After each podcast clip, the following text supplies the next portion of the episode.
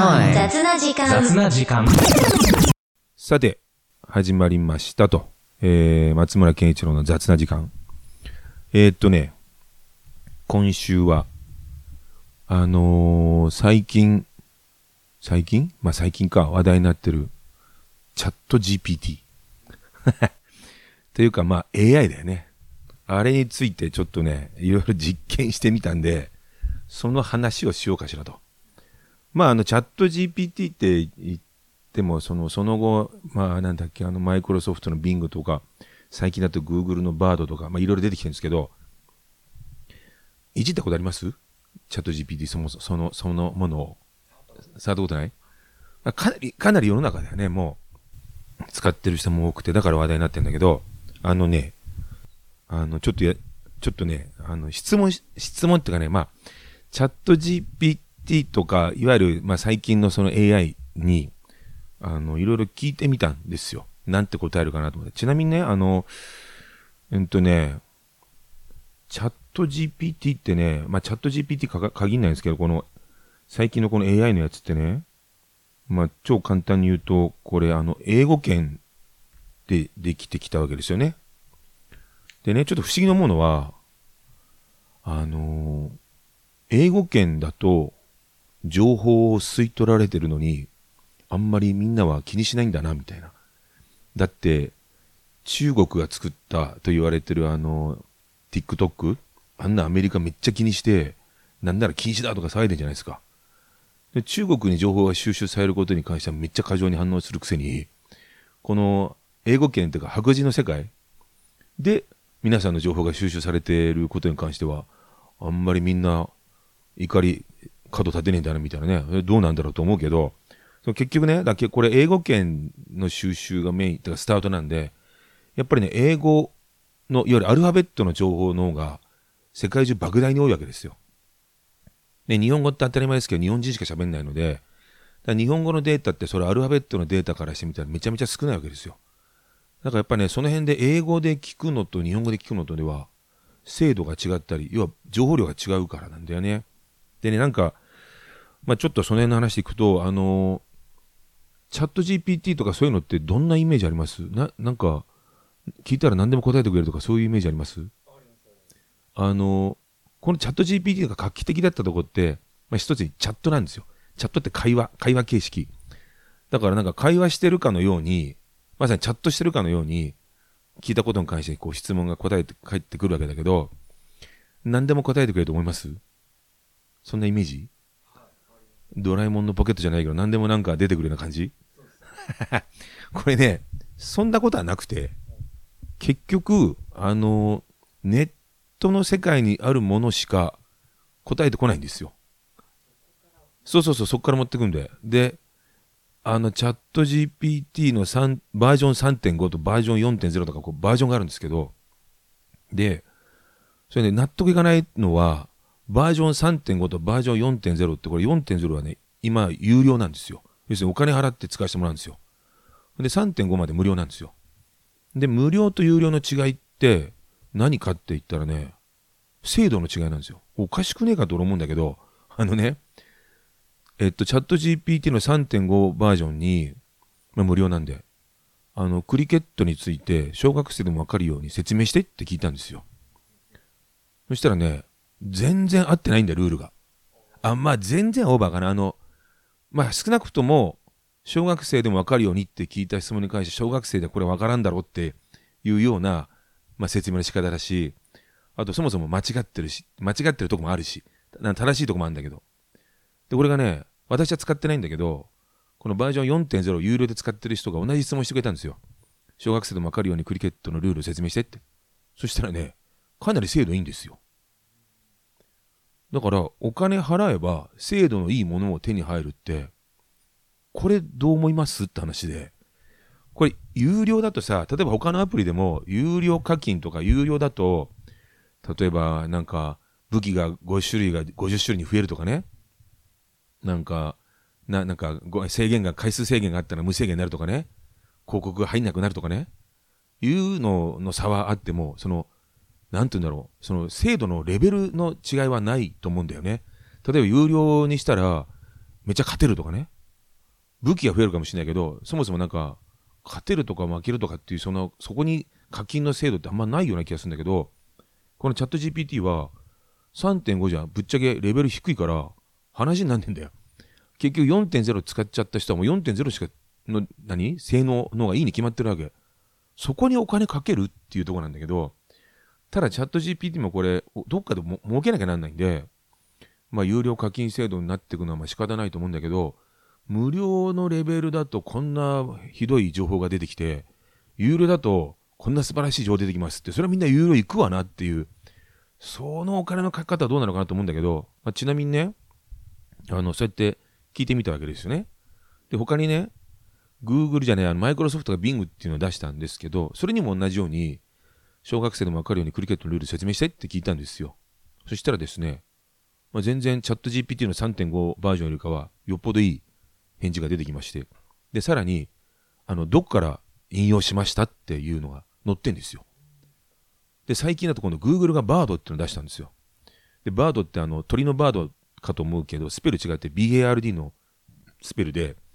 あのー、まあ、日本語で言うと銀融詩人っていうらしいんだけど、鳥のバードじゃなくてね、BARD のなんですけど、で、これもね、無料で使えるんですよ。Google のアカウントさえ持ってれば。同じように聞いたんですよ。小学生でもわかるようにクリケットのルール説明してって。これはね、あの、3パターン出てくるんですよ。バードだと。で、短い、中くらい、長いみたいな感じで、長さの問題なんだけど、でも長い方がより細かく説明してある。でね、これまたね、どっかの文献から引っ張ってきましたってのが出てきてて、で、まあまあまあ、そんなに外れてない。まあでもやっぱりね、100%正解かとかって言われるとちょっと違ってて、あと、これ小学生が読んでわかるっていうようなやっぱ文もあるから、本当の本当にその優しく書いてあるかどうかはちょっと微妙なんだけど、ただ、あの、なんかだんだんそういうのがこう、あの、なんていうの、精度の高くなってきたなって思うんだけど、あとね、質問の仕方にもよるんですよ。すごいね、ざっくり聞くと、まあ当たり前かもしれないけど、ざっくりした答えしか返ってこない。それが、前提条件入れて、例えばあなたはマーケティングの達人ですとかね、あなたはもうすでにこういうことを何十回もやってる人ですとかね、こういう立場の人ですとかね、いう前提条件入れて、で、前提条件の上で質問すると、より絞られた返事が来る。ただ、さっきも言ったように、インターネット上にある情報を、まあ、バーッと見っけてきて、で、文章化するわけ。だから、逆に言うとインターネット上にないものは出てこないんですよ。あの、まあ、それでね、あ、もう一個ね、あの、まあ、ヨーロッパとかでこう今開発を止めるとかいろいろ問題になってるとこあるんですけど、この AI に関して。で、それなんでかっていうと、まあ、いろいろルールがまだできてねえだろうってとこで、で、今実際例えばチャット GPT しかり、この、あの、新しく出てきたこの AI のやつに、個人情報聞くじゃないですか。個人情報に関してはね、答えないルールになってるんですよ。例えばね、松村健一郎って人どんなやつって聞くじゃないですか。それね、出てこないようになってるんですよ。個人情報ですからと。ところが、これね、前提条件変えるとね、答えてくるわけですよ。た、例えば、うんとね、ちょっとね、これ面白いんですけど、例えばですね、じゃあ、あの、日本クリケット協会の松村健一郎について教えてみたいな。まあ、日本につけなくても、クリケット協会の松村健一郎について教えてって言うとですね、これ出てくるんですよ。なんて言ってるかというと、まあまあ、まあまあ正しいんですけど、えー、松村健一郎はまあ何年に生まれた実業家ですと。で、どこどこ大学を卒業し、何年に協会を作りとか。まあこれね、結局私のウィキペディアがあるので、私のウィキペディアの情報を取ってきてるですよね。でもね、ちゃんとね、あのー、バードの方で聞くと最新の情報まで出てくるから、えっ、ー、と、クリケットの活動だけでなく、スポーツボランティアも積極的に参加し、2020年の東京オリンピックやパラリンピックでもボランティアで活動しましたってちゃんと私の情報出てくるんですよ。これね、チャット GPT の方にね、聞くとね、結構適当なんですよ。これがね、3.5バージョンだと。あのね、笑っちゃうんですけど、松村健一は日本クリケット協会の初代理事長である日本のクリケット普及及び発展に尽力した人物です。まあこれ合ってるわな。ただ、あの、過去形になってる感じがして、俺も死んでんのかとか言ってんだけど、で、松村健一は1965年に日本クリケット協会を設立して書いたんだよ。65年、俺生まれてもいねえんだよ。で、初代理事長に就任しました。当時の日本においてはクリケット普及または、また、え？普及はまだ限定的であり、クリケットのルールや文化を日本に根付かせるための活動を展開しました。まあ間違ってないわな。で、松村氏はクリケットの普及を図るため日本国内、国内外のクリケット協会と連携し、国内外のクリケットイベントの開催、クリケットチームの結成、日本代表チームの海外遠征などを推進しました。また、クリケットの普及活動を通じて日本の若者や学生を中心にクリケット人気を高める取り組みを行いました。まあまあまあまあ当たってるわな。で、えー、なんだっけ。松村氏のリーダーシップのもと、日本クリケット協会はクリケットの普及及び発展を推進し、現在では日本国内においてクリケットのプレーが行われる都市が増加し、クリケット人気や認知度が向上しています。松村氏のクリケットの情熱とえ情熱と尽力は、日本のクリケットの発展に大きな影響を与えたと言われていますって書いたんですよ。若干過去の人みたいに書いたんだけど、死んでねえよと思うんだけど、まあ、その前にまず、全然その90、えー、1965年に教会作るって俺生まれてねえしって話で、っていうね、こういうことが起こるんですよ。こういう精度が落ちるんですよ。これがね、バージョン4.0だと、もっと正しくなるっていうね。でもバージョン4.0はお金払わなきゃなんないっていうね。で、こういうね、ちょっとね、面白くて、いろいろちょっといじってみたんですけど、これね、不思議な話がありまして、これ、えっと、インターネット上に、まあ、ある情報を持ってくる。って言ったでしょ？で、まあ、チャット GP3.5 バージョンはね、2021年までの情報とか言われてるんですよ。もう約2年近く前。ちょっと古いんですよ。で最近のこのバードとか、Google で作ったバードとかは、バードに、あなたの最新の情報はいつですかって聞いてみたら、今日って出てくるんだよ。だからやっぱり、まあ新しい、新しい方とか、まあ最新の方が、バージョンが上の方が、そうやって取り込んでくる情報も最新なんだなって思うんだけど、ただ、これね、騙されちゃいけないのは、インターネット上にある情報を持ってくるんですけど、逆にインターネット上にない情報を聞いたらどうなっちゃうのかって。例えばですね、嘘の質問してみたんですよ。例えば、えー、っと、内閣総理大臣の松村健一郎について教えてくださいって。ね？内閣総理大臣の松村健一郎はいないんですよ。そんな名前の人は歴代首相にいないし、もちろん私が首相になったこともないし。なんだけど、この内閣総理大臣、総理大臣の松村健一郎教えてって聞くとですね、なんて答えるか。答えるんですよ。これね、最初の方は、あ、あの、正しい情報っていうか、その、まあ俺のことね、何年何月何日生まれの政治家ですって出てくるんですよ。で、私は日本大学法学部を卒業しって、まあ、なってるんですけど、その後日本新党に入党し、衆議院議員を務め務め出しましたと。ね？で、2009年に民主党の代表に就任し、2010年から11年まで内閣総理大臣を務めました。って出てきちゃうんだよ。で、松村氏は2009年の総選挙で民主党を勝利に導き、初の女性総理大臣になりました。おい俺女になってんだよ。で、就任後、アベノミクスを転換しって、俺安倍さんじゃねえしって、消費税の増税を凍結しましたって、もうわけわかんないよね。いろんな首相の歴代のやってきたことがごっちゃごちゃまた、原発再活動を進め、TPP 交渉に参加し、憲法改新を推進しましたって、もうめちゃくちゃだよね。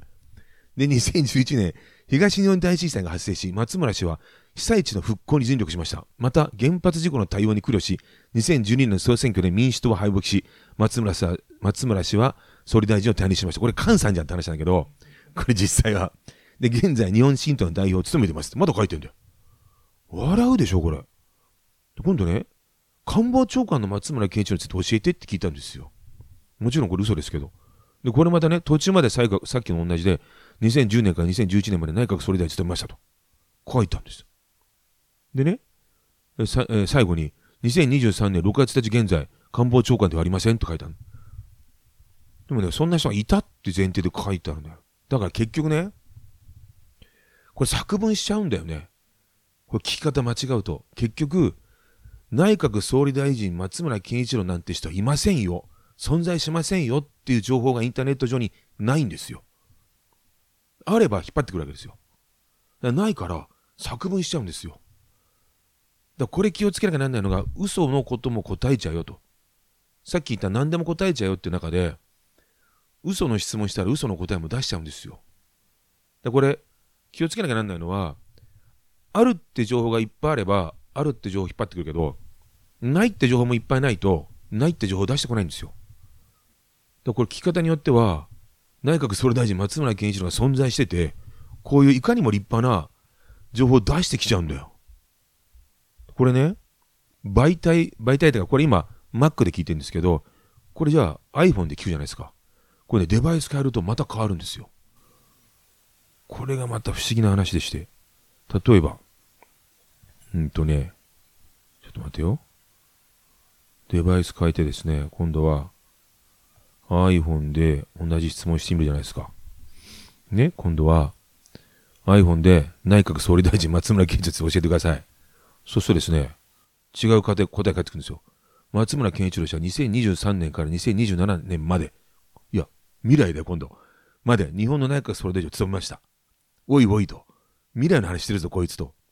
で、彼は2022年、こと去年、2022年の総選挙で自由民主党が勝利した後、首相に就任しました、今度こっちではね、自民党になってるんです、私。政党変わってるんですよ。で、松村は経済成長と雇用創出を優先政策とし、また外交ではアメリカとの同盟関係を強化し、中国の、中国の台頭に、対抗することを主張しました。松村さん、1960年に東京で生まれ、生まれてねえし、1960年東京で生まれ、東京大学経済学部卒業。俺今度東大卒になってんだよ。で、日本銀行入行。俺どうやら日銀で働いたらしいわ。その後、野村証券や三菱 UFJ え、え、フィナンシャルグループで勤務した後、2012年に自由民主党に入党し、2010年に衆議院に当選しました。もう嘘だらけだよね。これね。で、松村氏は2022年の総選挙で自由民主党が勝利した後、首相に就任しって、また同じこと書いたんですけど、で、2027年に首相を退任した。未来だけど過去形になってんだけど、2027年に首相を退任した。彼は現在自由民主党の党首を務めている。俺、党首らしいぞ、今。どういうことって。だこれね、聞く、聞くデバイスによっても、中身が全然変わっちゃうんだよ。で、これね、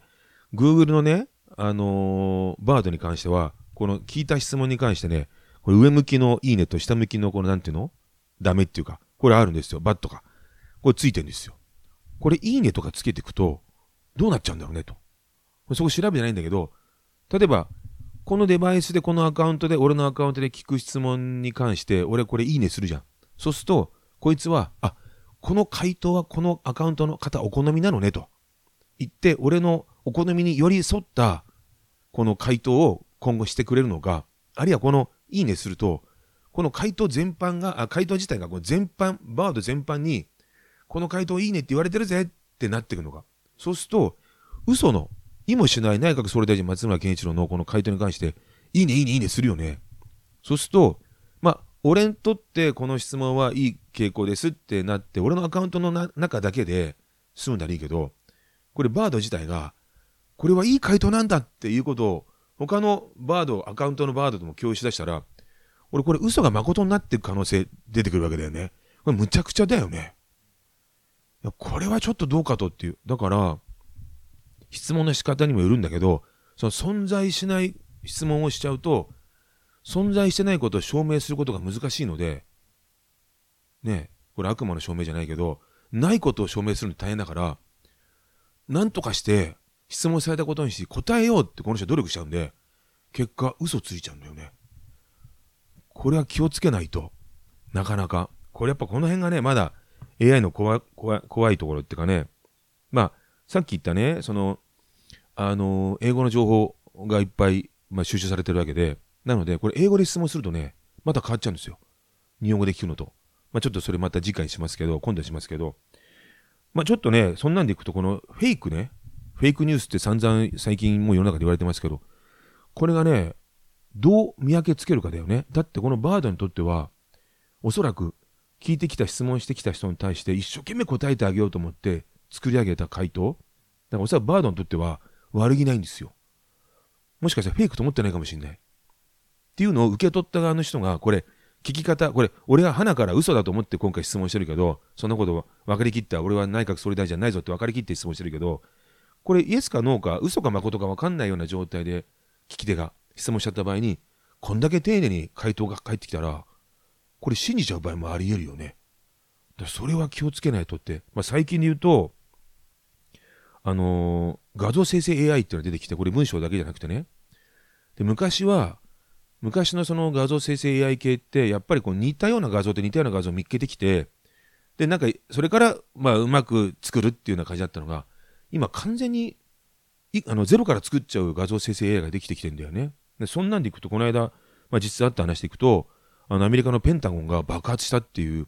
あの、画像生成 AI が嘘の爆発してる、ペンタゴンが爆発してる画像を作っちゃったわけですよ。で、それを、まあ、フェイクニュースとして配信したわけですよ。ところがそれをフェイクニュースと信じなかった、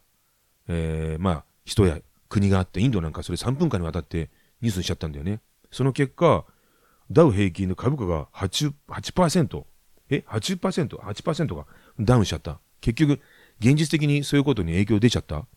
でも、もともとはその、画像生成 AI が作った嘘っこのニュース。でも、それを嘘か誠かを、あのー、判断するのも、まあ、人間がやらなきゃならないんで、なかなかそういうのが今後、見極め、見極めがより大変になってくるよね。まあ、そこでいくとさ、やっぱ画像とか、あと音楽も今簡単作れる、生成するソフトとかできてきてるんで、まあ今後著作権の問題？その辺がね、どうなってくるこれまだノールールなんで、どうなってくるのかなとか、まだみんなでこの AI に関しては、まあ画像であれ、音楽であれ、まあ文章であれ、この AI が作るものに関して世界中でまだこれからルールを作っていかないとならないのはいっぱいあるんですけど、まあそんなんで、まあちょっとね、画像 AI 使って、ああの AI を使ってね、ちょっと、まあ、あの、なんて言うんだろう、遊んでみましたって話でね。最後に一個だけ、あの、意味と意図の違いっていうのお分かり？結局ね、意味は AI 分かってもですね、意図は組んでくんないんですよ。ここがまだ AI の、あの、例えば、まあ、超有名な話で、これあの、ラジオでも話したんですけど、昔あの、ダチョウ倶楽部が、押すなよ、押すなよって、押すなよって、あれ、意味では、その通り、押すなよだけど、意図では、いやいや、俺のこと押してって構わねえぞっていう意図があるわけじゃん。これ AI わかんないんだ、まだ。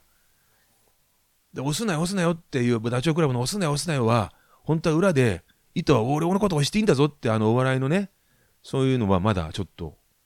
まあ、これ細かく前提条件を、そのなかなかのお笑いのダチョウ倶楽部がどうのこうでなかなか書いたらきっと、まあそれなりの回答来るかもしれないけど、今のところだと押すなよ押すなよはやっぱりね、危険な押しちゃいけませんっていうことしか AI はわからないんだよね。意図と意味と意図っていうね、まだこの辺もらしいよ。ちょっとね、AI の話はちょっと長くなっちゃったね。